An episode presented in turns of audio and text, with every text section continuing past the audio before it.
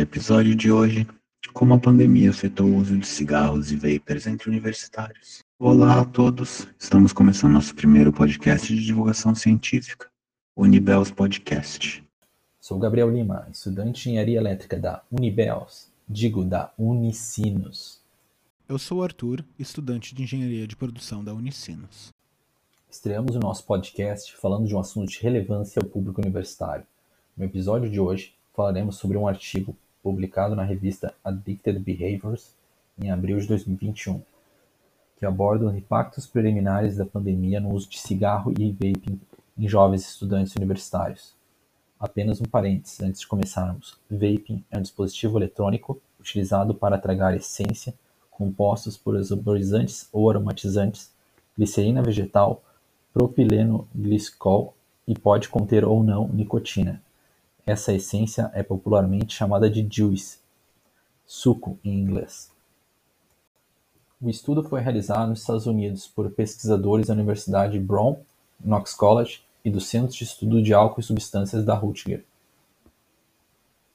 Os pesquisadores avaliaram quantas vezes por semana os estudantes que já fumavam tanto cigarro quanto cigarro eletrônico, os quais estão ficando muito populares entre os mais jovens. Eles também avaliaram a quantidade de vezes que os estudantes fumavam por dia. A pesquisa avaliou o hábito de fumar dos estudantes uma semana antes do fechamento do campus contra uma semana depois do fechamento do campus, em função da pandemia. A pesquisa contou com a participação de 312 estudantes, sendo a média de idade entre deles 21,2 anos de idade, sendo que 43% desses estudantes são do sexo feminino. Será que os estudantes fumaram mais dias antes ou depois do fechamento? Consumiram mais carteiras de cigarro por dia?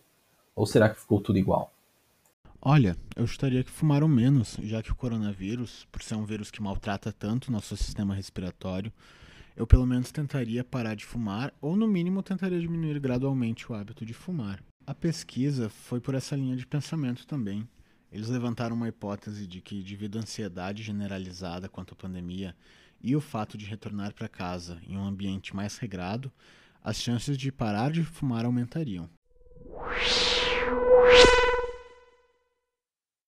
A pesquisa revelou algo bem interessante. O número de dias que os estudantes fumavam diminuiu, mas não reduziu a quantidade de vezes que fumavam por dia. Sim, é isso mesmo que você ouviu. Não existiu um impacto significativo na quantidade de cigarros por dia. Isso é algo que eu não esperaria, porque se eu estivesse tentando parar de fumar, eu ia tentar inicialmente diminuir a quantidade diária de cigarro que eu consumo por dia. Após o fechamento do campus, 24 de 83 dos participantes, 28,9% deles, pararam de fumar. Apesar da amostra ser pequena, os pesquisadores apontam que esse resultado é consistente com os achados de outro estudo sobre a Covid-19, que mostra uma proporção próxima de adultos que relataram que pararam de fumar.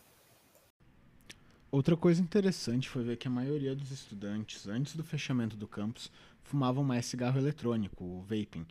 57,8% deles fumavam cigarro eletrônico, enquanto 25,3% fumavam tanto cigarro convencional quanto cigarro eletrônico e só 16,9% fumavam apenas o cigarro tradicional, aquele de tabaco. Eu esperava que os vapings ficassem populares, só não esperava que eles já fossem muito mais populares que o cigarro convencional entre os estudantes.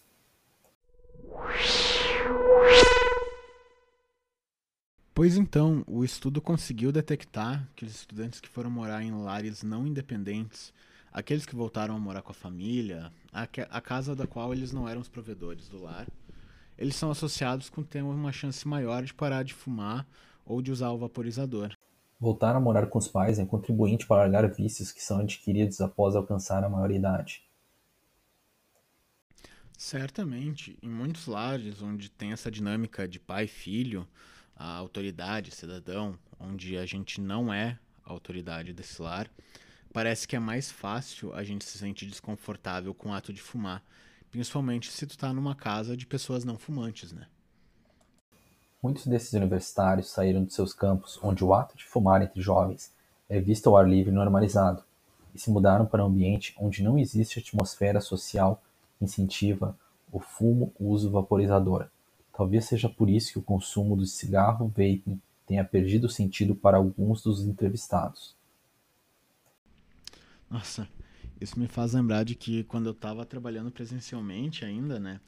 A gente até tinha um grupo no WhatsApp para a gente organizar nossas pausas do cigarrinho. E muitos dos meus amigos que estavam nesse grupo conseguiram parar de fumar. Infelizmente, né, eu não estou dentro desse grupo, mas quem sabe algum dia. Bom, oportunidade para não fumar é que não falta. É isso aí, gente. Obrigado por terem ouvido nosso primeiro episódio do Nibels Podcast. Fiquem bem e até a próxima. Tchau.